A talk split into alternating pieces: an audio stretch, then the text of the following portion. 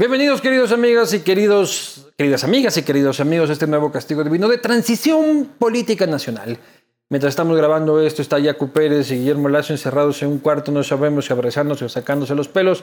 Y para cuando ustedes estén viendo esto no sabemos si es que habrá acuerdo, estaremos contando o el país está en llamas. Pero en cualquiera de esos escenarios los analizaremos hoy día con un este, ducho analista este, político versado, eh, ex político también eh, quiteño, tenemos la ventaja, el honor y la satisfacción de tener esta tarde una conversación política, una charla, una tertulia con un referente de, e, en su tiempo de la política local, de la política pichinchana, precisamente, este, luego por muchísimos años analista político, por muchísimos años locutor de radio, sigue este, repartiendo bala en internet eh, cada que pueda, me, me, refiero por supuesto a Marcelo Dotti, con quien analizaremos la coyuntura y con quien le regalo unos productos Caloa también para que mejore Gracias. su sistema Gracias. inmune y un kit de Smile Design también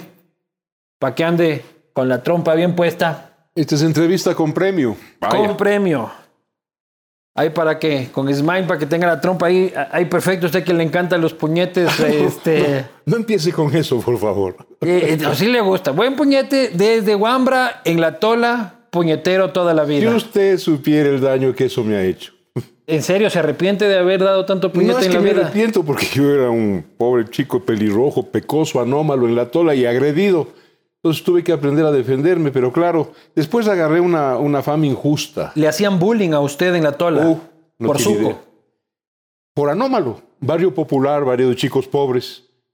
Eh, yo era una especie de, de oveja, oveja roja. Pero usted, una abeja roja, este, por ascendencia, ¿de dónde son los Dotti o qué onda? A ver, yo soy una fanesca. Por línea materna vengo de Ibarra. ¿Ya? Tengo una bisabuela materna, doña Felisa Suárez, que era indígena. Línea materna. Usted tiene una bisabuela o Bisabuela. bisabuela indígena. Bisabuela indígena, doña Felisa Suárez, ¿Ya? abuela de mi mamá. ¿Ya? Vengo Pero por... usted indígena pocón, pocón, ¿no? No, indígena, indígena, con Alpargati Centro. Rica, mucha planta, porque tenía el monopolio de la distribución de carbón en Ibarra, en la plaza de la... De la Y los indígenas de Imbabura, algunos indígenas de Imbabura, tienen billete porque son buenos comerciantes y tienen gran Sin producto duda. y gran... Sin duda, y casó con un analfabeto, un chico que en el terremoto de Ibarra quedó huérfano, Juan José Almeida, blanco, de ojos azules, que le criaron estos indios y luego le amiscaron con la Felisa. ¿Ya? ¿no es cierto? Y luego mi, mi- mi bisabuelo, Juan José, comandante de Alfaro, fue lugarteniente de, de Alfaro. Y se cuenta como anécdota que mi bisabuelo, con gran facilidad, chazo como era, fusilaba. Fusilado. Y, eh, fusilaba. Y en el paredón le decía, bueno, doctor, gogo, conservador, le perdono la vida, pero venga para acá, su finca.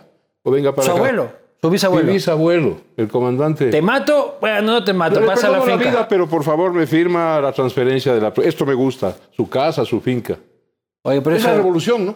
No, pero eso es delincuencial, pues no es la ¿Y revolución. qué revolución no, la es, no, no es delincuencial? Toda revolución es delincuencial. Toda, sin excepción. La francesa lo fue. La bolchevique ni digamos. La, re- la- la Y ciudadana, la ciudadana- ni decir. Ya, pero eso de madre. ¿Y los Doti? A ver, ahí también hay una fanesca. Porque mi abuela, Romana Marangoni, era zíngara. O sea, gitana italiana. Y mi abuelo, don Vittorio Dotti Tinna, era italiano pero judío. Nacido, raza italiana, pero nacido en Córcega, en una comuna de marineros que se llama Sartene. De tal manera que soy una, una mezclilla, como usted comprenderá. ¿no? Pero lo importante en la vida no es de dónde uno viene, cómo se llama, quién fue, que la india, que el italiano, que el judío, que la zíngara. Yo soy No. Marcelo Dotti de la Tola. Eh, es lo que yo soy, lo que yo he hecho, eso es lo que me importa. Y eso es Marcelo Dotti de la Tola. Sí, de la tola, un cholo de la tola. Iremos, iremos un poco eh, este, hacia allá, pero la gente en el país está que se come eh, las uñas de lo que está pasando. Como digo, ya habrán la gente eh, ha pasado algunas cosas para cuando ven este, eh, este programa, pero primero quisiera que analicemos por qué llegamos a este punto, Marcelo. ¿Por qué estamos en un momento en el que el correísmo está tranquilo, ofreciendo este, plata ajena este, en campaña y los sectores democráticos sacándonos la madre eh, para ver quién participa? Sintéticamente, porque el socialismo en el mundo se cayó, fracasó, en todas partes sin excepción, en el mundo que lo sufrió. Rusia, China, Alemania del Este, todos los que sufrieron el comunismo lo enterraron. Por supuesto, se inventaron el Foro de Sao Paulo, 1990, para ver cómo resucitaban y cómo lo hicieron. En la periferia, pues, en un país latinoamericano, como Argentina, como Venezuela, como Nicaragua, ahora como el Ecuador con Correa. Pero eso era, también, eso era también Fidel tratando de alinear a sus seguidores de alguna forma. Así es. Y, modernizarlos. Porque adicionalmente en toda América Latina había cundido, se había expandido la indoctrinación marxista en, la educación fiscal del Estado y, y, mucho también en la privada. Entonces era un caldo de cultivo latinoamericano, vivía añorando, soñando con esta utopía. ¿Y por qué nos gusta tanto la, la izquierda? Ahora vemos una composición de la Asamblea Nacional también, viendo los resultados del domingo 7, en el que el 70-75% de la Asamblea es algún tipo de izquierda. Porque la izquierda nos encanta ir guitarreando la huevada y chupando. el fuego del odio contra el que tiene dinero, contra el que prospera, contra el empresario, con el que tiene dinero. Yo que soy un pobre diablo le envidio a la señora tendera que está al frente porque tiene la tienda. Entonces, ¿quién me justifica esa sensación de envidia, de mezquindad? La izquierda. Ya, pero no solo es eso, la izquierda no solo es odio, también es reivindicación de derechos, reivindicación de justicia social, también tiene su parte buena. Todo, eso, todo eso conforma un, un, deber ser, una cosa deseable, una utopía. La democracia popular en la que usted participó era una izquierda. Al inicio era muy de izquierda. No se enoja si le corrijo. Dígame. Eso es un error. La democracia popular nace aquí en el Ecuador fundamentalmente en Quito, fundada por el doctor Osvaldo Hurtado, como un partido de concepciones liberales y centro-derechistas, en donde era anómalo o hacía excepción uno como yo, el colorado Julio César Trujillo, habiendo sido conservador, porque fue conservador Julio César, pero un conservador sensible ante la pobreza, qué sé yo, pensó que la democracia cristiana, ¿no es cierto?, podía ser eh, la madriguera donde él podía caber muy bien, se metió y era el ala izquierda de la democracia popular. Pero el partido, el partido era un partido de centro derecha. Era primo, hermano, casi siamés del social cristianismo de Alemania, de Italia, en fin. Eso dice usted para justificar su camisetazo al social cristianismo. Ningún camisetazo. Si usted analiza mi, mi, mi vida política, paso de un partido de centro derecha a otro de centro derecha. Ya, vamos a ir a ¿Y por qué? Porque en ambos partidos el Colorado Dotti era una piedra en el zapato. Vamos, combatía a su paisano Maguad por ladrón y por sinvergüenza. Porque Maguad era ladrón y sinvergüenza desde que fue presidente del Banco de la Producción y facilitó un préstamo tras soborno a Ecuavía Oriente. Produbanco, no se llamaba así, producción, lo mandó sacando. Después vino Improvit, Después vino el sobreprecio del trolebús. 7 mil millones de sucres. Esa era la bandera de lucha de Rosero. a Maguad. De Rosero era la bandera esa de lucha contra el otro rosista de ese tiempo. Los jerarcas del partido pretendieron someterme a consejo pues de disciplina por disociador. Ya, no nos adelantemos eso que vamos a hablar de eso, Marcelo. Bueno.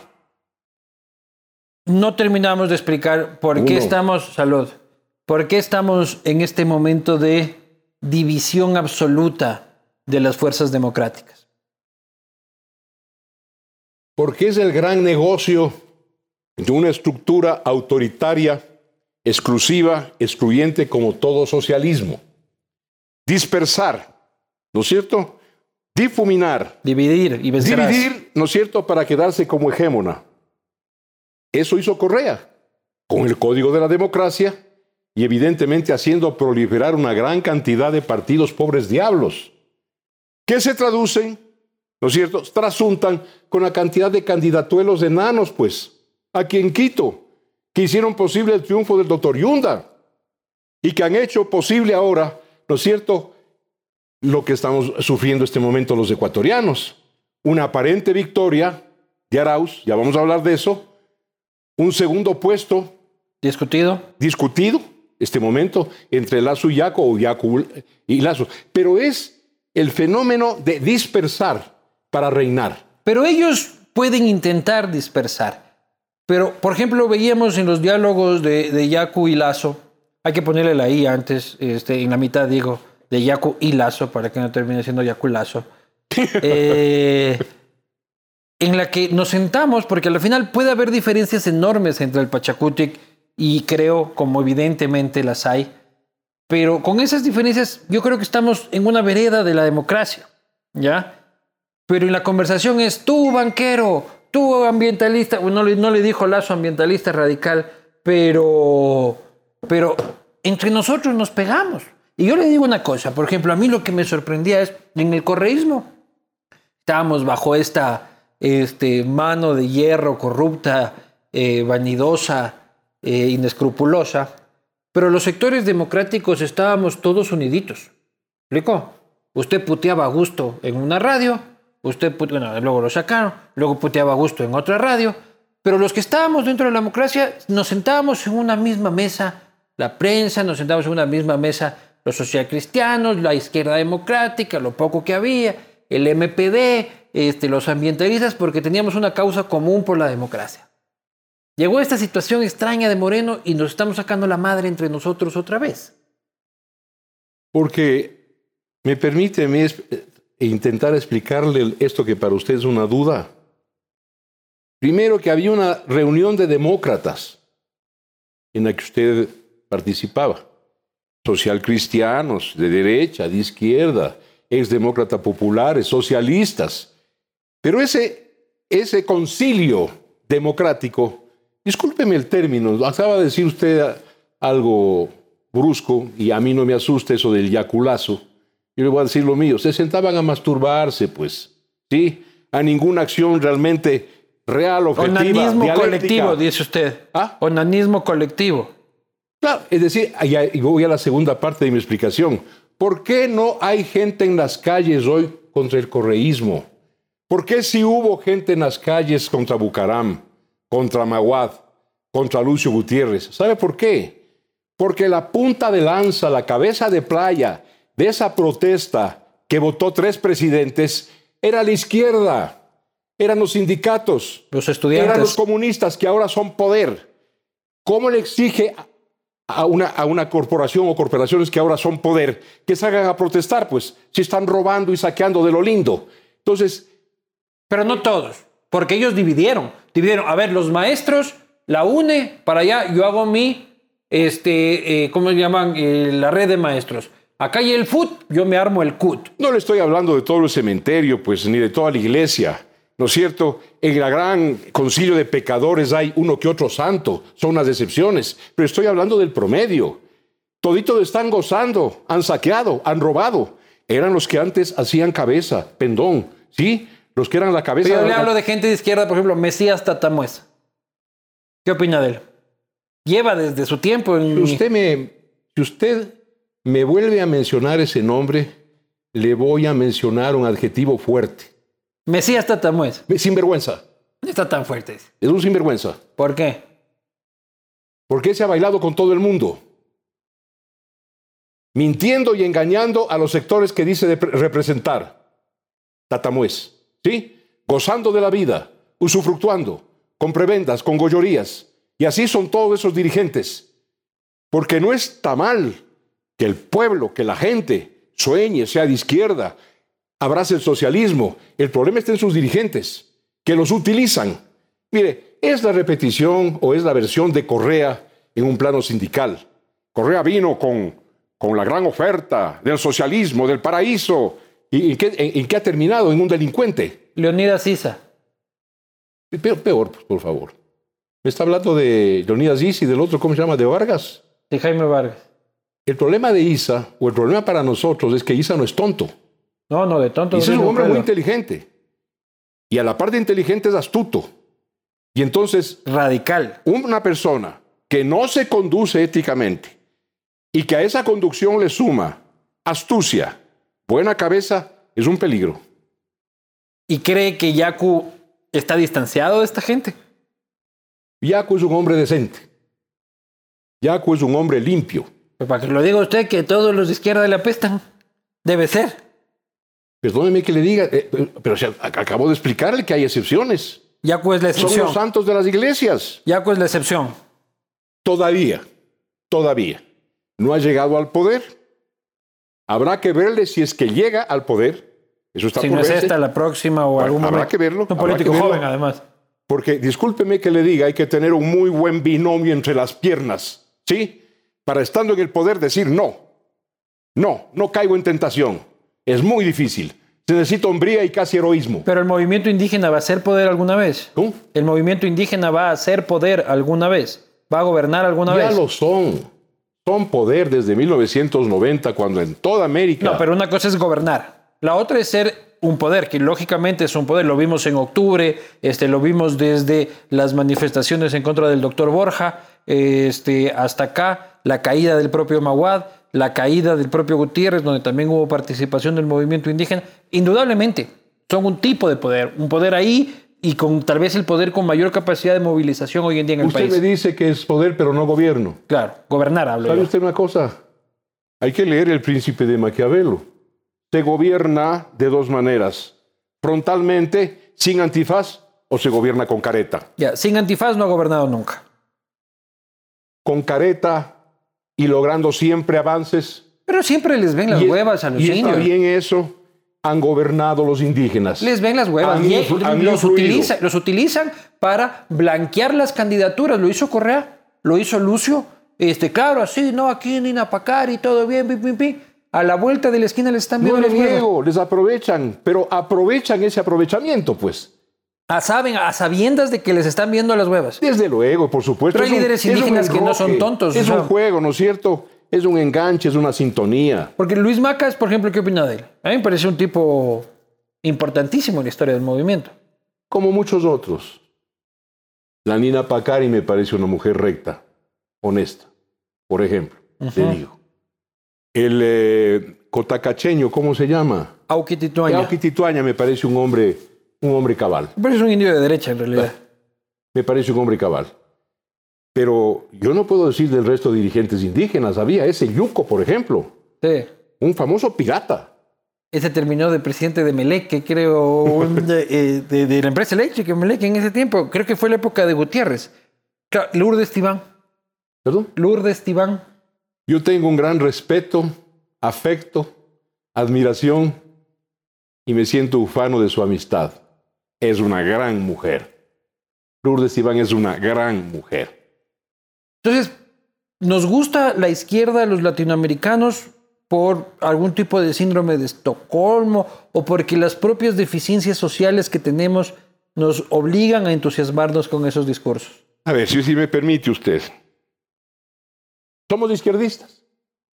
Soñamos en utopía, somos socialistas, queremos la revolución. Pero ¿cómo vivimos?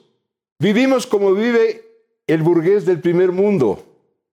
Con teléfono celular, con automóvil, con televisión, Bueno, ¿sí? con medicina no- privada. no Déjeme la mayoría. terminar. Con medicina privada, con todas las dulzuras de la vida burguesa.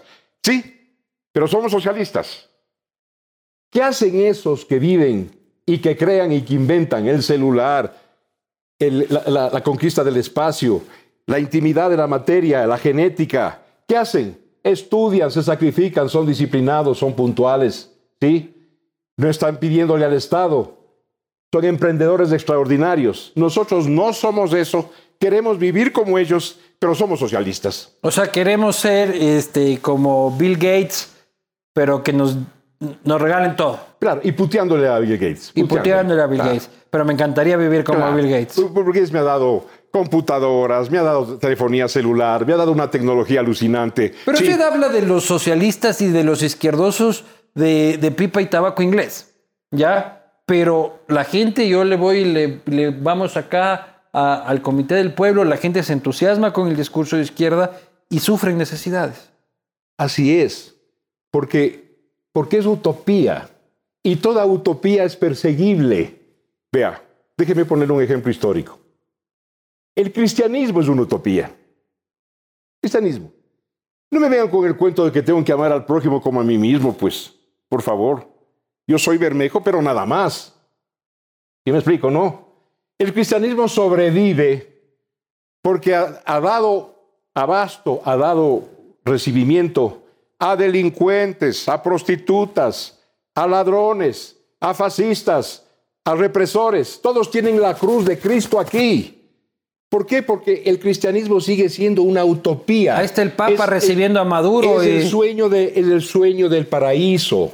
es una Por eso- promesa eterna. Por eso las utopías sobreviven, no obstante su fra- fracaso, no obstante su fiasco, porque son utopías, porque los paraísos terrenales o celestiales son dignos de perseguirse y, por suenan qué- lindo. ¿Y por qué no existen paraísos de derecha? ¿Por qué libre mercado, por ejemplo, no es una utopía que persiguen las sociedades? ¿Por qué este, el, el libre flujo de capitales no Cuando es... yo llegué acá, hace 15 minutos, hablaba con los chicos compañeros y les dije, no me imaginaba que este estudio, ¿no es cierto?, de la aposta y de, de castigo divino era tan elegante. Elegante, Que ya es. podría enviar una televisora pelucona. Lleve este, Esto se- es el paraíso, Te pues. van a creer de esto, vea, es el va a venir a paraíso. robar aquí. Esto es el paraíso. Vea este sillón donde estoy sentado.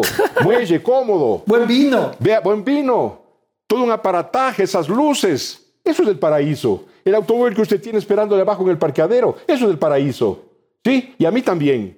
¿El paraíso le parece que lo material es el paraíso? No solo eso, pues. Porque cuando el paraíso material fracasa, ¿no es cierto? Las religiones, los místicos y los mesías se inventan paraísos espirituales en el más allá. Pero son paraísos. Los unos se tienen y los otros se tendrán. Se ¿Cómo, tendrán. cómo es el paraíso para Marcelo Dotti? Porque para mí el paraíso es Manta, por ejemplo.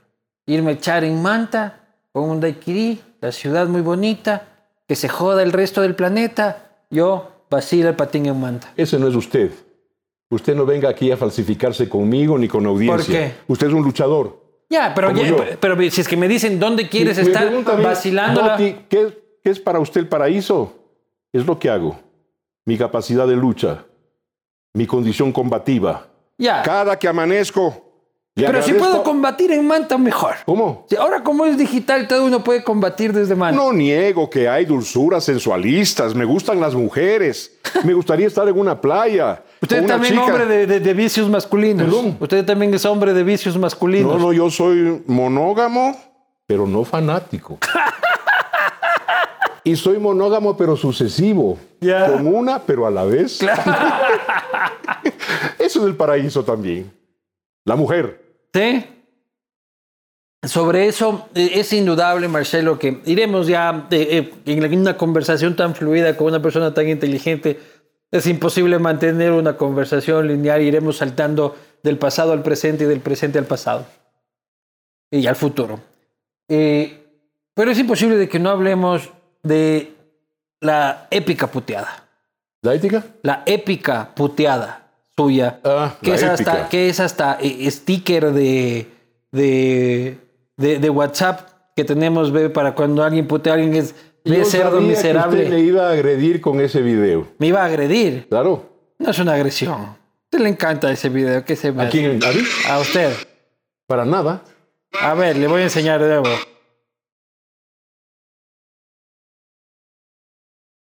Sí, así es. Así es. Eso me dices porque me acuesto con tu mujer que tiene cara de hombre. ¿Sabe qué pasó ese día? Estás verde. Estaba pariendo él. Estaba verde, lívido. Porque si está a distancia de manípula, 60 centímetros, la distancia del combate romano, me lo va a contar. sí, le rompo la cara.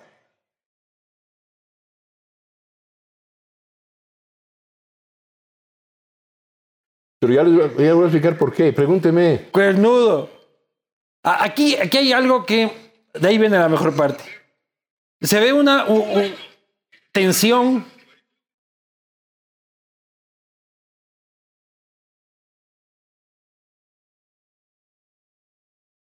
¿Qué digo? Que me acosté con tu mujer que tiene cara de hombre. Y toda la tensión, todo el mundo se caga de risa. Y así fue. Se acabó. Onanista, le dice. Pajero. Es una forma culta de decir pajero. Voy a poner el video completo ahí para que la gente lo pueda ver. Quiero el contexto. ¿Seguimos al aire? Sí, claro. ¿Qué me dijo? Quiero el contexto de esa bronca. ¿Quién habla que hacía en el Congreso Nacional lo que ahora hago en la radio? Putear. Denu- ¿Mm? Putear. Putear. Pero con razón en aquella vez, porque yo denuncié, perdón en la primera persona, yo denuncié el escándalo de Flores y Miel, si se acuerda, Del gobierno de Sixto. que le engañaron a Sixto Durán Ballén, La hija. la familia. El hombre era un hombre recto, un viejo respetable. Sin duda. Lo que pasa es que ante la, la disyuntiva, el escándalo o mi familia hizo lo que todo ser humano, pues. Proteger a la familia. Mi familia. Es obvio, ¿no? Entonces yo denuncié eso. Y quien mandaba en ese gobierno realmente era este señor Dajik, era el vicepresidente. Y este fue el que me mandó a agredir Con Leonardo y Escobar. a, y a insultar, así fue, por mi denuncia de Flores y Miel. Ya. Tenía 18 guardaespaldas. Unos morenos, ¿no es cierto?, mal encarados que solo de verlos uno ya perdía 5 a 0. Sí, con ellos me enfrenté. Con ellos me enfrenté frente al pabellón, afuera. Les dije, ustedes son un montón. Son más de 10. De uno en uno. Acá. No se atrevió ninguno. Pero ve cerdo miserable. Me dicen maricón porque me acosté con tu mujer que tiene cara de hombre. Eres cachudo porque eres onanista. Esa boda hay que repasarla antes. Esa boda, esa boda no sale al calor del tuki tuki. Esa boda usted la tenía pero pensada. ¿Cómo que puedo tener pensada yo? Es un contragolpe. ¿Tú Puta, que- pero qué habilidad mental para ese rato, puta. Me Es que acosté con tu mujer que tiene. en la vida- O tenía cara de hombre la mujer. Quiero contestarle esto primero. Ese día, cuando dije eso, me olvidé de una máxima caballeresca, No meterse que con los caballeros no tienen memoria. Yo recuperé la memoria. ¿Me ¿Qué, explico? qué hijo de puta? Sí se metió con la mujer. Pase de, de tema, por favor. No me joda. No se ponga bravo, ¿no? Pero lo que digo es, ¿cómo se construye un insulto con inteligencia, Marcelo? Con un poco de paranoia. Y no se me cabre, salud, ya se me está cabreando. Ya mismo me dice onanista, pucha. Verá, Onanista es pajero para, pa- en términos populares. Cuando la vida, como en mi caso, de chico pobre, en barrio popular, anómalo, pelirrojo, pecoso, feo, cuando la vida a usted le pone un contexto de agredido, va desarrollando psicológicamente, progresivamente, no ha nacido con eso, pero va desarrollando una conducta de prevención. ¿Sí? Autodefensa. Claro, me pongo contra la pared, pero el que se acerca recibe mis mangualazos, ¿ok? Es una conducta paranoide, ciertamente. Ningún tonto es paranoide. Ningún tonto es paranoico. Generalmente son gente, con mi excepción, muy inteligente. Entonces, cuando la vida a usted le ha agredido de una manera tan regular, tan cotidiana, tan abundante, usted desarrolla respuestas inmediatas, mentales y también físicas. ¿Cómo se construye un insulto con inteligencia? Hagamos un curso de construcción de insultos con Marcelo No, no, eso no se construye. Por supuesto, le tengo que decir a esa conducta de eh, el, el ser humano agredido que responde de one, como dicen ahora, ¿no? ipso facto, ¿sí?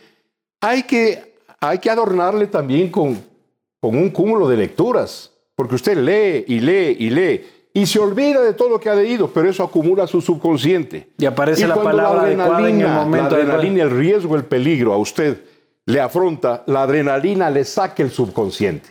Y viene una respuesta que usted no la preparó. Una respuesta súbita, que resulta como esta que todo el mundo dice, ¿de dónde sacó? De todo lo que le estoy explicando. Pero ¿se imaginó alguna vez de que esto sería épico y que 20 años después la gente siga diciendo, ve ¿Qué cerdo va a ser miserable? épico? Pues eso es vergonzoso. Lo Es que- épico. Es, es la, o sea, Gracias. Está e- entre las 10 puteadas políticas más épicas de la historia política Gra- nacional. Gracias por pensar así. Eh, por ejemplo, Yo tengo un gran respeto, enorme respeto por uno de los mejores políticos que tiene Latinoamérica, que se llama Jaime Nebot. Gran puteada también. Pero la de él sí que fue marca tigre, ¿ah? Por ahí va con la suya. Yo No, creo no, que ahí No, no, entre decir me acosté con tu mujer y ven para mi arte, hijo de puta, hay una gran Ven diferencia. para mearte, hijo de puta, y me acosté con tu mujer que tiene cara de hombre. Eso están en paz, hay que llamar al CNE. Reconteo, Bueno, debe ser reconteo. por eso que nos llevamos muy bien con Nebot. Reconteo. Precisamente en eso, usted quería que él sea el candidato a la presidencia de la Yo, República. claro, se lo dije. Por la tendencia Vino la- acá al, al colegio Pablo VI. Yo asistí con mi mujer. Fue un discurso alucinante el que dio Nebot. Un discurso para salvar al país. Cuando terminó el discurso, al único que se refirió con una sola palabra, me quedó viendo y después de haber dicho algo dijo Marcelo. A nadie más. Estaba todita la playa de Social Cristiana. Cuando bajó, me acerqué y le dije, tú me salvas al país, pero tú. Me cogió y me dio una palmada así. Ahí entendí que no iba a ir. Se ahuevó. No se ahuevó. Aquí cuenta también la familia. Que Cynthia Borer estaba hasta la coronilla de la política de su marido. Y además le digo una cosa, que es objetiva y es humana. 40 años en esa ¿Cómo- huevada. ¿Cómo votaba Jaime Nebot del prestigio titánico, enorme, de haber sido un alcaldazo de Guayaquil? Con Febres Cordero, lo más grande que ha tenido como burgomaestres el puerto principal. ¿Cómo votaba por la borda? Haciéndose cargo de esta cloaca en que nos ha dejado Correa. Pero no es un deber patriótico hacerse cargo de los problemas. Bueno, somos humanos, ¿no? Los deberes patrióticos tienen, tienen límites. A veces. ¿Usted cree? Pero hace un rato me dijo que si es que yo me iba a Manta a vacilar el patín, no lo iba a hacer porque sería un cobarde y tengo que dar la No le lucha. he dicho nunca cobarde. Algo parecido fue. Lo que le he dicho es que no le mete el dedo a la gente, usted. Ah, ya, es un me, dijo, me metedor de dedos en todo caso. en- engañifa a veces. Pero, ¿usted está de acuerdo con la postura que tomó Nebot? ¿De qué? Con la postura que tomó Nebot. No estoy de acuerdo, pues me decepcionó. Me decepcionó porque el hombre encargado de salvar al país Era él. Era él. Y en defecto de Jaime, hoy me queda la alternativa de Guillermo Lazo. Guillermo Lazo, que es alguien que usted tenía y tiene muchísimos reparos. ¿Cuáles reparos? Yo estaba en un chat con usted y usted le mandaba el carajo a... a- yo estaba ahí infiltrado, infiltrado en ese chat. Este, ¿Usted lo puteaba a Lazo que daba encanto? Lo he puteado. ¿Qué le dije a Lazo? Que cometió un error en la renegociación de la deuda. Luego lo votaron a usted ese chat. ¿Cómo? Luego lo votaron a usted ese chat por ¿Cuál chat? un chat de monos, este, que terminó siendo un chat de No, grupos no, yo de... nunca he puteado a Guillermo Lazo. Lo que le dije es que nun- nunca debió haber dicho que si él era el presidente ratificaría a María Paula Romo como ministra. Eso fue un error. Eso fue antes de ser candidato. Pero fue un error. Lo he dicho en plena campaña. ¿Cómo se explica el bajo? Y un lazo que gana las elecciones en el año 17, las gana. Le hacen fraude. A un lazo que está luchando por el segundo y tercer puesto. ¿Cómo se explica? Porque es un gran emprendedor, es un gran señor, un hombre muy inteligente, un hombre decente, un hombre íntegro, pero precisamente no es un gran político todavía. Entonces, se mostró de alguna manera en el tema financiero de la deuda como, como, como medio de acuerdo con el gobierno, ¿sí? Y con el ex ministro de Economía, recordará usted. Dijo después lo de la Romo que yo le acabo de repetir. Me parece que esos son errores políticos. Y la Romo es tóxica. ¿Ven? La Romo es tóxica. La Romo empezó bien, como una, como una, como una chica creíble, confiable. Yo- yo- yo he visto videos El suyos Futuro de que 25 mucha- te- terminó rompiéndose ella. Claro, yo he visto estos videos suyos en que la manda al carajo. A ella, a Lenin, Juan Sebastián, no queda ahí títere con No, cabeza. lo que le digo es señorita Romo. Eso no es mandar al carajo. No, no, la putea en el sentido político, democrático, La intelectual. señorita Romo. ¿Y qué opina de ella ahora? ¿Cómo? ¿Qué opina de ella ahora? Lo mismo que opinaba cuando le dije señorita Romo. Crítico. Perdió los papeles. ¿Se destruyó Se dejó, políticamente? se dejó tentar por el poder y cayó en las redes y en la trampa del poder político, haciendo trafacías, como por ejemplo, y lavándose las manos con el reparto de oficial de, de hospitales. ¿Usted aplaude eso? No, no, no, si nosotros lo denunciamos. Yo tampoco. Pero cree que es un cadáver político. ¿Cómo? ¿Cree que es un cadáver político? En política no hay cadáveres, compañero, y menos en el Ecuador, donde lo- los ecuatorianos somos desenterradores. Así veíamos que Álvaro Novoa estaba Este, pues, a punto Los de revivir. Los ecuatorianos somos dos cosas, hablando del cementerio. Sepultureros, pero desenterradores también. Nos encanta la necropsia. Porque no nos encanta la necrofilia, eh, eh, eh, estamos De bien. pronto, ya mismo.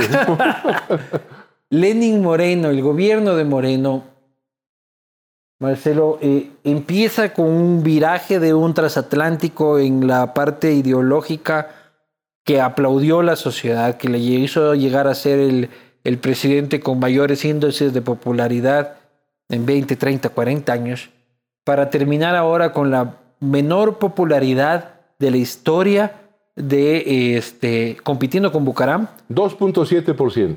Bucaram salió con el 6, 7%. Este Maguat salió con el 2 y Lucio salió con el 20 y Él va pico. a salir con, con menos del 2. Moreno. ¿Cómo, cómo se puede ser presidente con menos del 2? Uno de cada 100.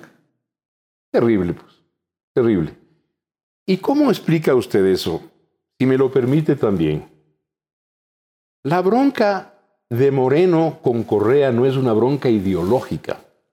No es una bronca conceptual. Moreno es un comunista convencido. ¿Ah, en serio? Pero si le encanta con- el cóctel y a la mujer le encanta la, la- la- epidérmico, pero era Alfaro Vive, pues no se olvide de eso, ¿no? Eh, Pero ya no le queda con nada. su- con, con su talante episcopal, ¿no es cierto? Que parece sacristán, una bondad de sacristán. Detrás de eso había un comunista convencido, y no por ideas, sino por emociones. No hay una ruptura ideológica entre Moreno y, y Correa. Lo que hay es una bronca personal, impulsada y alimentada por la esposa, por la señora, ¿cómo se llama? Rocío González. ¿A quién le hacían feos? Los comunistas monos, los de la costa, los Patiño, los Alvarado, los Glass. le hacen feos a Le ella. hacían feos a ella. ¿Por como, como la, qué? como la cholita, la chullita. Sí, le hacían feos. ¿Eso no- usted dice porque lo conoce, porque lo supone o por qué? Conozco esto, le estoy diciendo, de- de- porque conozco, conozco de cerca ese fenómeno. ¿El fenómeno o el hecho? El hecho, el hecho que se traduce en un fenómeno. Ya. Ya. Esto, esto es muy semántico, ¿no? No, no, para que se entienda de que conozco el hecho o conozco Pro- pro- este, la, la- la teoría. pues. Profesor de castellano. No, no, no, yo solo tratando de llevar su discurso a, a- a lo material, a- al entendimiento de los aldeanos. No de, sea tan de- materialista. no, no, para el entendimiento de la gente sencilla como yo. Hay una bronca personal, psicológica, no. Y el poder de una mujer, de cualquier mujer, sobre un hombre es un poder enorme.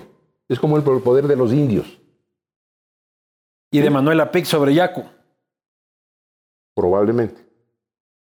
El poder de una mujer es un poder enorme, temible. ¿Y en qué basa en ese poder? Porque no solo es sexual el asunto, ¿no? ¿Por qué? Porque en el fondo la sociedad humana es un matriarcado. Salimos del útero materno, nunca nos desprendemos de él, especialmente cuando somos hombres y cuando somos, entre comillas, machos. Tenemos a la mujer, a la hermana, a la hija, a la madre, a la esposa, al amante, como el refugio psicológico. A mí me manda mi mujer, pero mañana, tarde y noche. No necesita contarlo porque yo lo sé. Ah, también lo sabe. No le conozco a la señora, Eh, ¿Conoce el fenómeno o el hecho? conozco, conozco el fenómeno. Porque usted tiene cara de dominado. Yo no, yo, yo soy mandarina, mandarina 100%. Yo soy de Loja, yo soy de Loja. eh, en Loja yo también soy la, dominado. La mujer manda. Mi esposa determina, mi esposa me censura, mi esposa me critica, mi, mi- mi- esposa me ruboriza. Pero lo han acusado a usted de machista más de una vez. ¿Cómo? Lo han acusado a usted de Sí, machista pero tengo más de una vez. me, me tengo vergüenza cuando me trinco. Si a mí machista me hizo mi mamita y mi abuelita que me criaron. Le decían usted machista. No, ellos, ellas me inculcaron a mí conductas machistas. ¿Cómo es eso? Desde Las niño. mujeres lo hicieron a usted machista. Claro, ellas mismas. ¿Cómo funciona eso? Cuidado con esta, cuidado con esta otra. Los niños Sí. no lloran, los niños Los no niños lloran. no lloran. Tú, tú eres macho, ¿sí? Ya le voy a llamar a mi hijo Galo, Almeida Urrutia, para que te enseñe a boxear. Ah, entonces usted dice que la sociedad es machista también por culpa de las mujeres. Por culpa del matriarcado, porque contra- com- com- como compensación contrapartida, la hembra, la mujer en cualquiera de sus papeles, ¿no? Enseña al hijo varón a ser macho, a ser hombre. Porque la mujer ama al hombre, quiere ser poseída, quiere ser penetrada y distendida. no me haga hablar más. Vea, eso. Que no es sexología esto, ¿no? Sí, sí, y nos van a sacar la puta. Pero la mujer repite esa práctica por un círculo vicioso social en la que ella también fue criada en esa forma, seguramente por un padre Vea, machista. es más poderoso que eso, es genético. Es biológico, es orgánico. Y, y- y- alimentado por lo cultural. Por lo cultural. Ya, pero eso se traduce en, en- en conductas nocivas, porque el machismo, cuando pasa ya, el machismo en, en sí no es algo deseable, pero cuando ya pasa hacia un espectro, Patologías, Sí. excesos. ya, Es execrable, ya es es algo que tenemos que combatir. Igual que el feminismo, pues si el feminismo es el machismo en las mujeres, mi querido amigo. El feminismo es un machismo de ellas, pues. Los dos extremos son tóxicos, son mórbidos. pero no, tienen- no patológicos. tienen derecho a la vendetta. ¿Cómo? No tienen derecho a la vendetta. ¿Quiénes? Las mujeres. ¿Vendetta? No, tienen derecho al equilibrio, a la compensación, a la proporción, no a la vendetta. La vendetta es un delito, ¿sí? Mire usted. Y cuando le dicen a usted machista, ¿qué, cómo, ¿qué responde? Digo que sí, reconozco. He tenido conductas machistas y me da vergüenza de haberlas tenido. Y hago esfuerzos por corregirme. Pero a veces están tan tatuadas en mi personalidad que solamente después de cometidas me doy cuenta y me avergüenzo. Todavía a su edad aprende.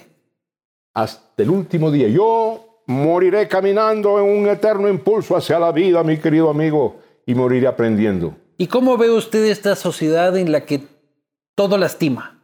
Seguramente lo que hablamos ya habrá gente que se habrá sentido ofendida, pero vivimos en una sociedad en la que cualquier cosa, llaman la sociedad eh, la generación de cristal, este, en la que se ofenden por todo. ¿Qué les dice a estos muchachos, centennials, millennials, en que cualquier cosa les parece ofensiva? Usted que viene de la tola aguantando puñete este, cuando usted era muchacho. Verá.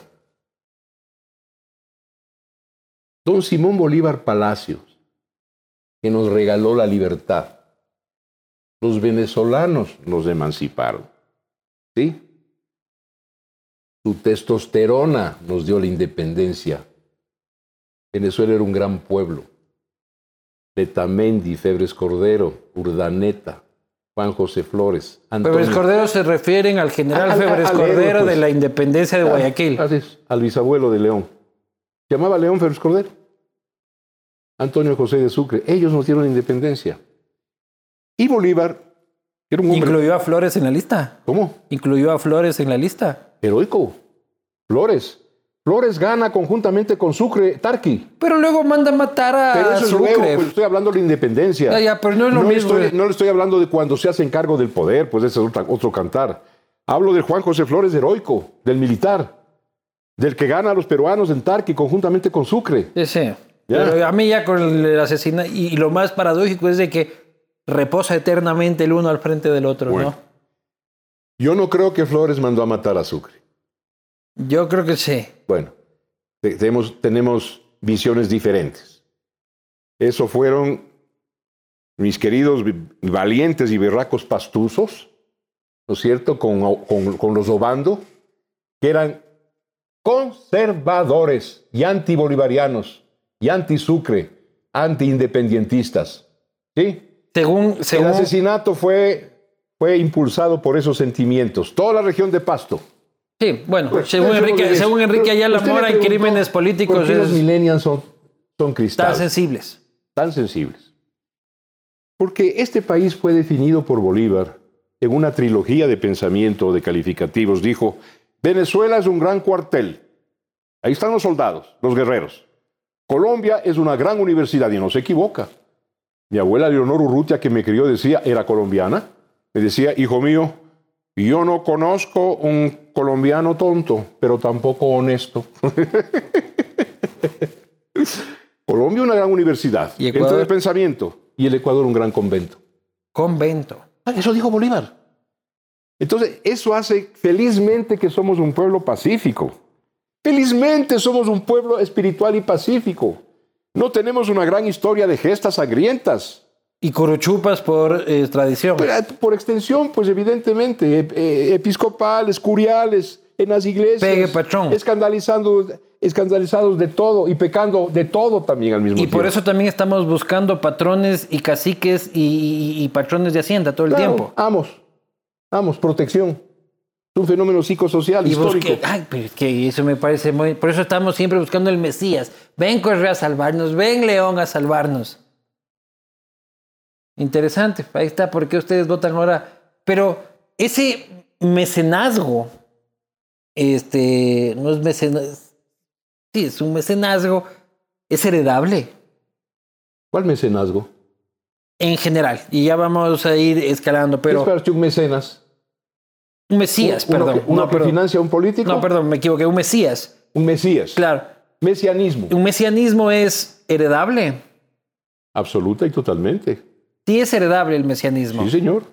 Sí, señor. No hay en general pueblo en el mundo que no esté añorando un salvador, un redentor. Pero un digo, es heredable políticamente hablando. Es decir, el mesianismo que cobijó a Rafael Ya Correa durante va, y 10 la años, es muy inteligente Y y, si y es- es, práctica. claro, El, el Mesías, es heredable a el, Andrés el- Arauz. el Mesías Nebot puede heredar su mesianismo a Cintia Viteri. No. Y la votación del febrero 7 acaba de comprobarlo. Ganó por goleada Arauz, 41% en Guayaquil. en Guayaquil.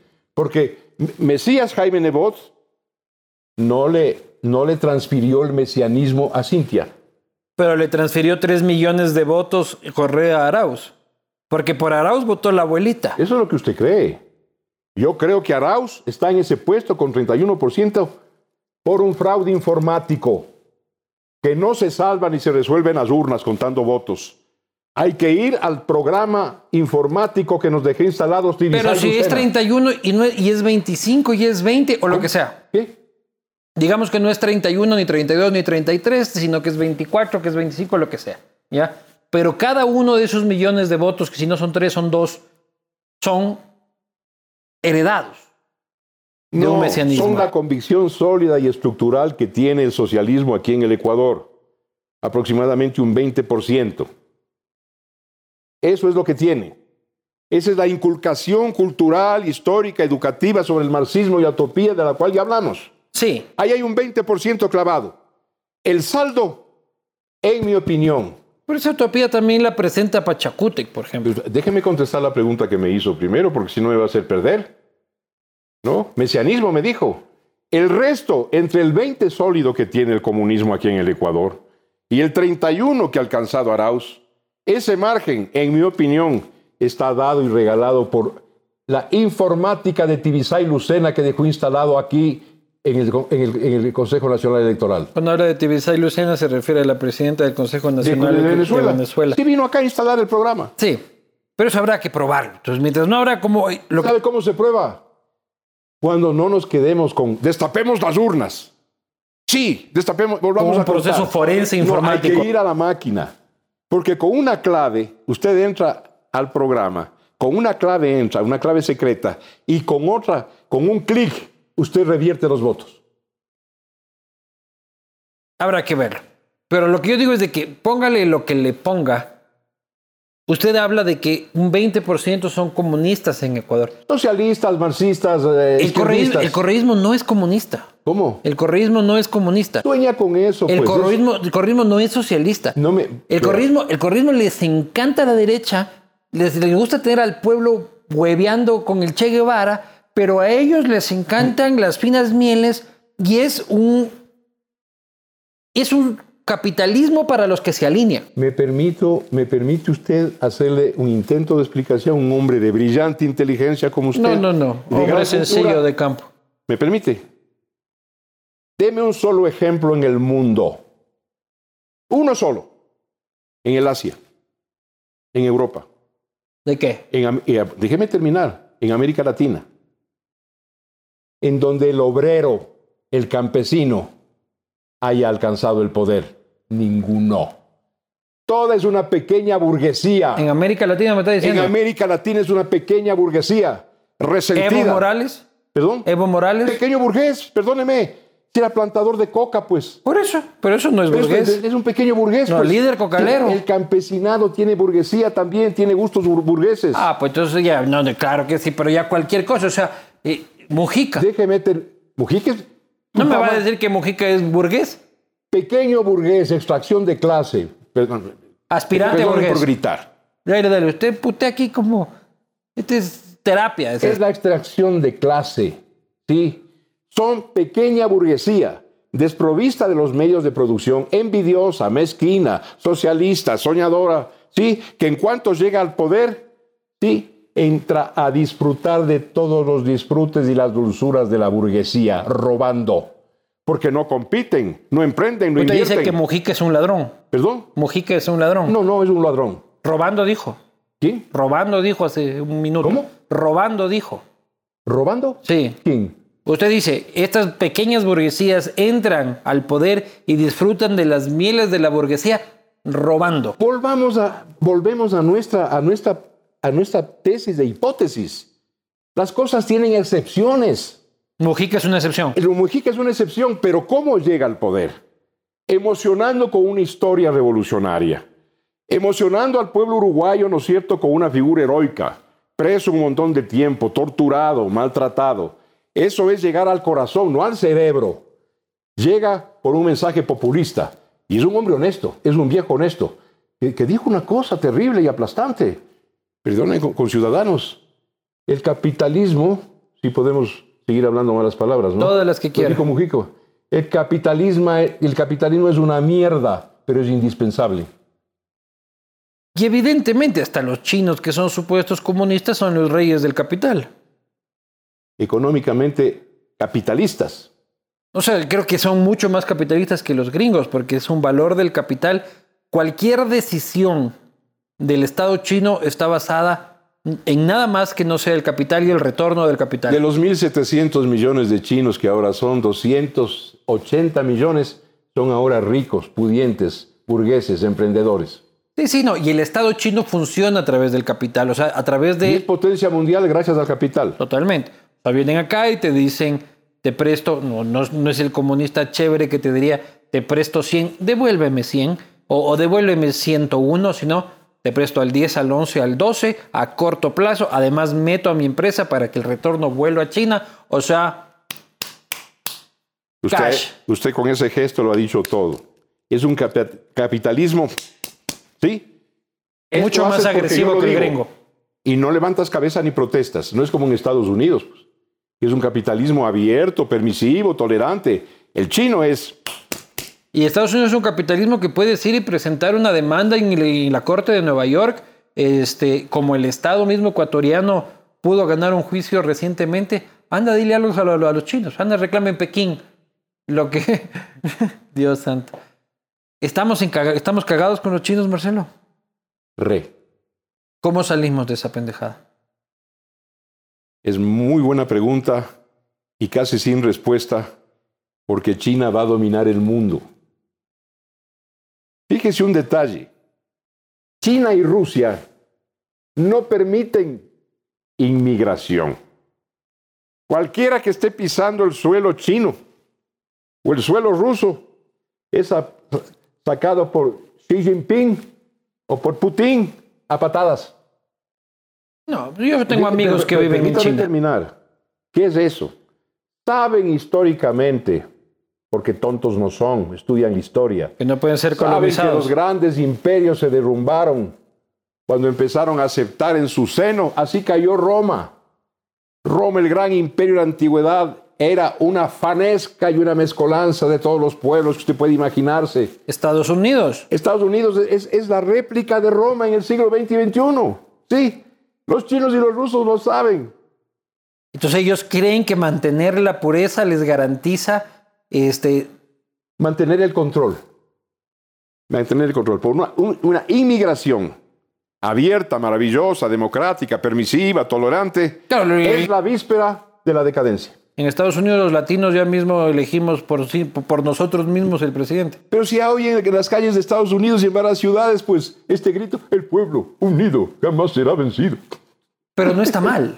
¿Cómo? No está mal. Yo creo en un mundo abierto, Estamos- diverso. estamos- sí, yo también creo en un mundo solidario, maravilloso. Pero, por ejemplo, no, no, pero, es que, estamos hablando de por qué caen los imperios. Pero la Unión Europea, la Unión Europea navega a través de la historia, nunca ha dejado de ser imperio, este, a veces por sí solas, o sea, por Reino Unido, España, Italia, Portugal en su momento Gran también. Bretaña. Este, claro, Reino Unido, decía, este, Portugal en su momento, un imperio potente. Este, ahora ya no son tan fuertes este, eh, independientemente, pero son un bloque importantísimo. Navegan a través de la historia. ¿Cuántos años va siendo este Imperio de Europa de una u otra forma? ¿2000? ¿Me permite contestarle? Y se basa en esto, en el libre flujo de personas. Uno va a Alemania, uno ve la selección de Alemania y la selección de Alemania juega un ¿Me alemán. permite contestarle modestamente? Ojalá le pueda convencer. A un hombre inteligente es difícil convencerle. No, no, no, te dele que yo aprendo aquí. Gracias. Vea, cuando Europa por dos guerras mundiales queda desangrada y deshecha, ¿sí? Hay un gran flujo de británicos, irlandeses, españoles, portugueses, italianos, polacos, alemanes, rusos inclusive, hacia Estados Unidos. Un éxodo completo. La migración, Estados Unidos es producto de esa migración, eh, eh, migración oriunda del hemisferio norte, de la Europa imperial, con sus varios países y sus varios turnos. Eso ha hecho la grandeza herencial, heredera de los Estados Unidos. Hasta mediados del siglo XX. Eh, Porque de ahí viene la migración de los pobres. Viene, viene otro tipo de, de componente Llegaron los mexicanos, llegamos los ecuatorianos, llegaron los vietnamitas, llegaron los filipinos, los dominicanos, los puertorriqueños. Llegamos los pobres de la segunda parte del siglo XX. Ah, Así es, así fue, así es. Con una mentalidad inteligente sin duda, protestataria, contestataria, digna, pero una mentalidad del que es pobre. ¿Sí me estoy explicando? Sí, totalmente. Sumisa, básicamente. Sumisa y, y- y Estado, dame, dame, dame Estado, dame sector público. No, no, no veo que el, el ecuatoriano que el ecuatoriano que llega a Estados Unidos se raja y sabe que el Estado hablo- nada. Hablo del promedio, hablo del promedio. Bueno, más allá de la antropología mundial, qué? este, de la antropología mundial que podemos pasarnos aquí horas, ¿qué pasa en este país este, para volver, como dije, esta conversación va a ir de atrás para adelante? ¿Qué pasa en este país si Andrés Arauz es presidente? Yo, ¿qué me, qué me pasa a mí, por ejemplo? No, ¿qué le pasa al país? Al país le pasa que tiene que hacer un pequeño talego. Trata de ser lo más pragmático, objetivo, menos escandaloso posible. O sea, me refiero, quiero que sea lo más... Entonces. No quiero que me diga, esto es Caracas. Entonces el país tiene que hacer un pequeño talego con útiles, con útiles de aseo, ponerse al hombro y empezar a caminar las calles y las vías como los venezolanos. ¿Le gustó? No, no, no, no. Lo que digo es de que no, que me diga la verdad. Que no, que, que no, que, que no eh, eh, me haga una hipérbole en Mira, si relación a... gana Arauz, se, dio, se acabó la dolarización. ¿Se acabó? Se Eso vamos diciendo desde que extranjera directa. 15 años Se acabó el diciendo. empleo, ¿sí? Se acabó, evidentemente, el emprendimiento. Se acabó todo, lo, todo aquello. ¿Se acabó Es- o se acomoda? Lo que pasa es que yo estoy haciendo mi trabajo, que es de abogado del diablo. Y usted entenderá que yo coincido en muchísimas cosas con usted, pero es mi trabajo poner la otra cara de la moneda sobre la mesa. Está bien. Vamos diciendo que se desaparecerá la dolarización desde la elección del 2013 de Rafael Correa. Ganó Rafael Correa en el 2013 y no desapareció la dolarización. Dijimos que la dolarización estaba a punto de caerse cuando íbamos a elegir a Lenin Moreno. ¿Le contesto? Elegimos a Lenin Moreno y la dolarización no se cayó. Y cada decisión económica del gobierno de Rafael Correa decíamos, ya, mañana, mañana, mañana tenemos aquí el Chávez nuestro de cada día. Permítame. Nunca contestar. sucedió. Sí. Correa no podía des- desdolarizar así hubiera querido. ¿Por qué? ¿Por qué? Porque tenía una reserva, una liquidez monetaria enorme. Petróleo, la reserva del Banco Central. Sí, tenía cualquier cantidad, de- hasta tenía tal cantidad de dinero que robó 70 mil millones de dólares. Pues perdóneme, manejó 400 mil millones de dólares en 10 años. Entonces no tenía necesidad porque no ni tenía una economía líquida. Pero ¿qué va a pasar con Arauz? Que tenemos 80 mil millones de deuda. No hay ingresos, no hay empleo, no hay recursos. Necesitan forzosamente. Ya dijo que sí iba a traer los permítame 7 mil millones del De- central. de- desdolarizar para tener moneda propia y decir al Banco Central que se invente moneda. Imprime, imprime, imprime, ñaño, Claro, imprime. eh, eh, eso va a pasar. No es el mismo fenómeno de Correa. Con Arauz nos vamos, Interesante. al carajo. Claro, no hay la liquidez y la única herramienta macroeconómica que va a tener el llaverito Arauz va a ser La moneda propia y la paridad cambiaria para imprimir e inflación. ¿Y usted cree que el muchacho Arauz entiende esto? ¿O cree que está ahí como, eh, vamos a sacar ahorita de los celulares, jijiji, firma aquí, te doy mil dólares? Arauz es un pendejo al 50%. Sí entiende eso. Tiene suficiente... Él está consciente de su pendejismo La suficiente mitad acá ¿no? para saber que es un para pendejo. saber qué va a pasar y qué es lo que tiene que hacer. Pues ya, ya lo está anunciando. Pero él sabe que es un pendejo. ¿Cómo? Él sabe que es un pendejo. No, ningún pendejo sabe que es pendejo.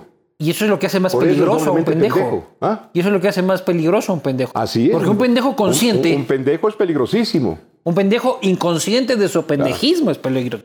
Un pendejo eh, eh, inconsciente es un hombre que, que- que es sensible, que puede aprender, que puede ser sugestionado, que puede ser influido.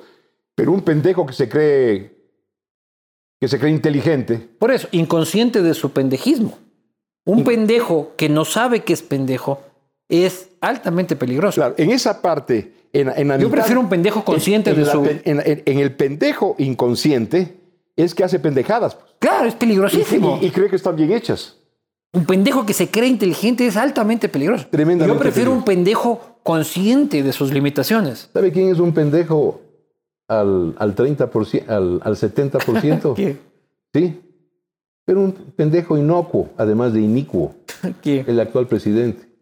Ah, es un pendejo inofensivo. No, no es inofensivo, nos ha hecho bastante daño. Este, pero creo que es consciente de su pendejismo. Por eso deja que otros tomen las decisiones mal tomadas que nos tienen en esta situación. Pero a mí me preocuparía, bueno, no sé. Un pendejo inconsciente de su pendejismo es, es altamente peligroso. No pregunto sobre un gobierno de Lazo y un gobierno de Yacu porque evidentemente, muy probablemente cuando se publique esto ya haya una decisión o no. Quiero decirle algo a propósito, si me permite. Tomarás el vino, que ya media copa de vino yo voy Es por que la yo tercera. no puedo, usted me hace tomar, yo después llego con aliento de dromedario a la casa Y lo putea. y mi mujer me da con un tubo en la cabeza. A mí también, pero ya me justifico. Bueno, digo, ya, estuve con salud. Marcelo Dotti. ¿Qué más puedo hacer, mi Déjeme amor? decirle algo, Luis Eduardo. Usted Meses estuve esperando de que me acepte la invitación porque no le dejaban salir de la casa. me capturó la llave, Regina. Y está muy bien, y está muy bien. Me capturó Pero llave. tiene que enseñarle que estuvimos... Recién encontré donde había escondido, en un florero. Y ahora tengo yo mi vitara y ahí yo manejo ahora. el ¿Qué edad tiene Marcelo? ¿Cómo? ¿Qué edad tiene? ¿Yo? Voy a cumplir en diciembre 77. Ah, pues está bien usted. ¿Usted cree? Dos años mayor a Jaime Nebot usted. ¿Ya? Dos años mayor a Jaime Nebot. Claro, Jaime. es mayor Jaime Nebot. Jaime tiene 74, 75. 75, claro. El gran Jaime Nebot. Vea, escúcheme lo siguiente. Usted me dispensa el alto honor, y no le digo por halagarle, me dispensa el alto honor de leer y ver mis videos diarios. Ayer hice un, anteayer hice uno, pidiéndole a mi candidato, a Guillermo Lazo, creo en él, que por favor lidere la reapertura de las urnas. Sí leyó, ¿no? Lo dije con energía. Guillermo, usted lidere. Sí, el pedido que se reabran todas. Lo hice de buena fe. Pero esa buena fe mía y esa decisión de Guillermo, no por mí, sino un hombre inteligente, resulta que es una trampa mortal para Yacu. ¿Por qué? Porque la, la reapertura de las urnas, liderada ahora por, por, por Guillermo Lazo, cuando dice encantado, Le arrebato la bandera. Sí, le quita la bandera, pues. Y entonces cae en la trampa, trampa entre comillas, Yacu Pérez, ¿no es cierto? Y se queda sin discurso. Se queda sin, sin argumento para, para contradecir a quien, en mi opinión, va a ganar las elecciones, que es Guillermo Lazo. Vamos a ver, porque nos estamos adelantando tal vez en Y este... le voy a decir por qué va a ganar. Pregúnteme, Dotti, ¿por qué va a ganar Lazo? Dotti, ¿por qué va a ganar Lazo? Por dos miedos. Y si es que no pasó Lazo ahorita mientras ya está viendo la gente. Pero si antes de, ¿Por qué hubiera ganado Lazo? antes de esta, de, de esta visita de los dos, de Yacu y de, y de Guillermo, ya estaba Lazo rebasándole. pues. Ya, pero hay que hacer el reconteo de Bueno, las- son provincias de la costa, jefecito. Son el oro, los ríos. Sí, pero ya sabe que esto es cuando el partido se No, juega no, y no, cuando no, está no, ahí, pitado. ahí, ahí Yacu no tiene mayor chance. Ahí se va a confirmar la ventaja de Lazo. Vamos a ver si es que hay alguna definición sobre el tema voy, mientras estamos hablando, porque aquí la posta va ¿Puedo informando. seguir hablando? Usted sigue hablando, yo solo Ya. le voy a actualizar. ¿Por qué va a ganar Lazo? Primero por, por- por su plan de gobierno. Su plan de gobierno es económico, es financiero, es racional, es técnico. Es de un Le comento que- cuál es el acuerdo que se acaba de llegar entre ¿Cómo? Guillermo. Le cuento, le cuento cuál es el acuerdo que se acaba de Después, llegar. pero déjeme terminar. Ya. Va a ganar. Primero por su programa. El plan de Yacu, este hombre decente que es Yacu, es un plan limitado. Es un plan precario. Es un plan maravilloso en el mediano y en el largo plazo. El agua, la Amazonía, sí, bravo. Pero no es un plan que pueda, ¿no es cierto?, decir a la ecuatoriana, mañana empezamos a salir de la crisis. Lazo sí lo tiene. Segundo, el primer miedo. El 67% de los ecuatorianos votó contra Correa porque tiene temor, terror a, Correa. Y segundo, porque hay otro miedo. El ecuatoriano tiene miedo a octubre de 2019. Eso piensa usted porque es un señor rico que estuvo incómodo en su casa, pero el 50 o el 60% del Ecuador estuvo de acuerdo con octubre. ¿Con qué? El 50 y el 60% del Ecuador estuvo de acuerdo con los sucesos de octubre. La gente pobre estuvo de acuerdo con el tema. El 67 Indio Arrecho dijo, 68% puta, no no votó por Arauz. No, votó por Arauz. no, no, no, pero la gente pobre dice, indios arrechos hicieron que no me suba la gasolina. Bueno, ese es su punto de vista, ¿no? No, no, las encuestas. Las encuestas dicen esto. Usted me pide concreción y practicismo. El 67% de los ecuatorianos le dijo no a Arauz. Él tiene el 31, el 32%. Ese porcentaje altísimo, ¿no? Que acabo de mencionar, tiene dos miedos. Dos miedos. El miedo a Correa, a la represión, al insulto, al carajazo, al saqueo y el miedo a los eventos de octubre de 2019. Señor, Bueno, hay que verlo. Lastimosamente se me está acabando el tiempo. mejor se me porque ya está- no tengo energía yo. En serio, se le, se, le fueron la energía. Pues si ni chupa, ¿cómo es esa energía? Pues Salud. se me queda... Usted también. pues. se me queda a mí pucha, una cantidad de sucesos históricos. Este, tendremos que tener otra conversación, Marcelo, porque no hablamos de la constituyente del 97, no hablamos de, eh, Quien habla fue constituyente. por ¿no? eso mismo, del tránsito del Ecuador, este, cuando usted estaba en la asamblea, eh, el tránsito de siglo en el que el país vivió la convulsión este, de la entonces caída incluso del presidente Yamil Mawad, ni de su salida de la democracia popular por, por la polémica de Dajik, Por disociador. ni la salida del Y Partido, del Partido Social Social Cristiano Cristiano también me iban a expulsar por disociador. por defender a Javier Neira. No, no, no, no, no. Nada que ver. Nada que ver. ¿Eso no fue la bronca del social No, cristianismo? no, eh, eh, Javier Neira eh, tuvo un problema de auspiciar a una farmacéutica norteamericana. El- el- los americanos le quitaron la visa a Javier y los socialcristianos eh, propiciaron su, su expulsión. Nada que ver conmigo. Nada que ver. Usted no se puso del lado de Javier. Mire, Javier es mi amigo. Yo no, me- yo no, yo no tuve bebé en ese entierro, ni intervine ni opiné, ¿Y por qué salió del Partido Social Cristiano usted? porque yo era crítico. Era crítico, primero siendo yo de centro derecha, porque lo soy, era crítico de ciertos comportamientos, de ciertas conductas, especialmente de compañeros míos en el Congreso Nacional. ¿Estaban robando? No digo que robando. No había una conducta coherente, ¿me explico? Con un plan que pudiera, que pudiera darle confianza al país. ¿Sigue siendo social yo cristiano usted? varias veces en el Congreso Nacional en este sentido. Entonces me, me convertí en una piedra en el zapato. Entonces, no le voy a decir quién, pero a mí me pusieron al borde de un tribunal de disciplina, ¿no es cierto? Un señor trompudo guerra, Un No le señor- voy a decir quién, pero el trompudo Guerra. futbolista. Un tal Betete Velasco, no sé qué, y, y- y otros más. Me quisieron llevar a tribunal para expulsarme. Me tuve que desafiliar. Tu relación con León. Extraordinaria. ¿Puedo decirle algo grueso que decía León? Hasta cuando eh, estuvo vivo. Porque tenía yo adversarios en el social cristianismo que me mordían los tobillos. Y, y León dijo dos veces, allí en Guayaquil, en su sala, en su comedor, no me le toquen a, a Dotti, porque Dotti es un hombre de huevos. León me defendía, luego de haber sido yo un contradictor terrible con León Fresco. Un hombre de huevos que pierde dos veces la prefectura. Y una vez con un tarima hecha. hombre, un hombre de... La segunda vez ya tenía usted armada la tarima.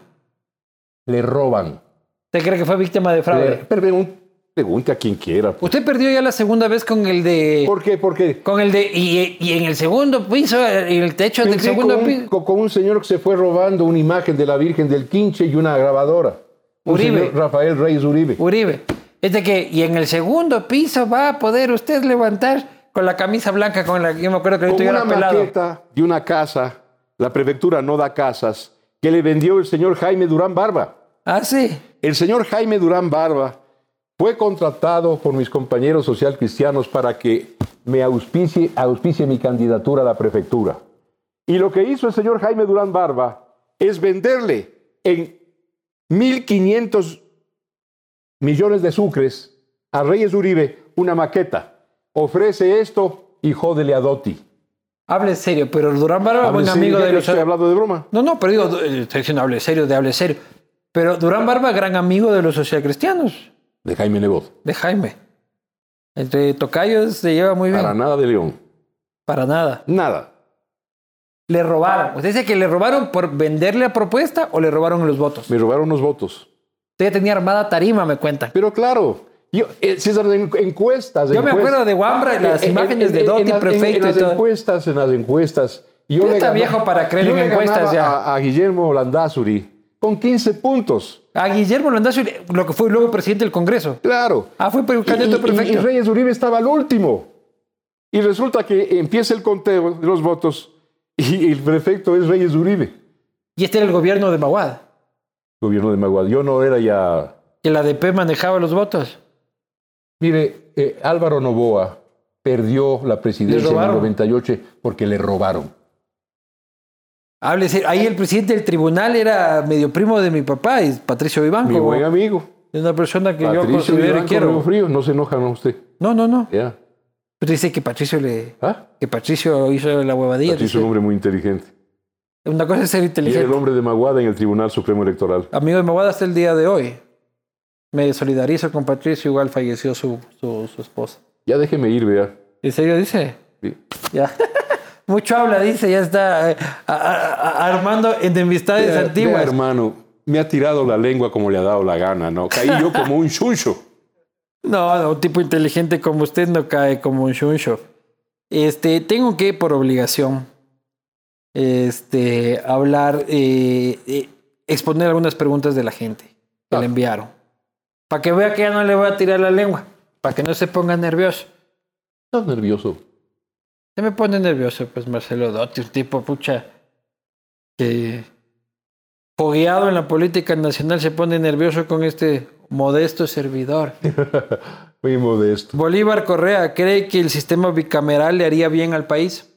Seguro, sin duda. ¿Pero por qué? ¿Cómo? ¿Por qué? Porque ¿Por qué más legisladores si ya tenemos suficientes diputado y vagos? legislador. Señor, ¿cómo se llama? Señor Bolívar Bolívar. Correa. Hay una diferencia entre el diputado y el legislador. El diputado es el representante del pueblo, el fogoso, el doti, ¿sí? que va y toma la palabra enardecido en la Revolución Francesa, ¿no es cierto? Es el jacobino, ese es el diputado. El legislador es otra cosa. El legislador es el hombre jurista, el hombre que tamiza, el hombre del crisol, el hombre que purifica las propuestas del diputado. Ese es el senador. O sea, el diputado está para putear y el otro para pensar. está para defender ardorosamente. El diputado es más guerrero que legislador. El otro es jurista de armar la Es un ley. jurista y es un hombre sabio. Pero aquí no iba a haber diferencias. Estuvo discutiendo el tema de la bicameralidad y se proponía en un momento en el que Otra pregunta. ya se tiene que ir, ya me está No, puteando. no, lo que pasa es que ya me voy a poner a, a filosofar sobre el Senado. Le tengo mucho respeto a Dote, dice Santiago Gómez, pero quisiera saber qué le hicieron de Wambra, que tiene un carácter súper fuerte. Pero si ya lo dije, querido, ¿cómo se llama? Santiago Gómez. Santiaguito. Ya lo dije. Vea, este pelirrojo, feo, pecoso, anómalo, en la tola, Barrio Bravo. ¿Se puede imaginar la cantidad de apodos que me ponían? La cantidad de veces que llegué llorando a la casa por acoso, por bullying.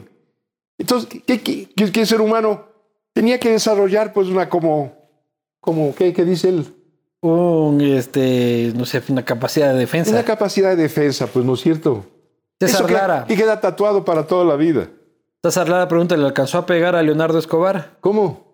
Si le alcanzó a pegar a Leonardo Escobar. No, pobrecito, por favor. Habría sido, habría sido como Mike Tyson versus tres patines.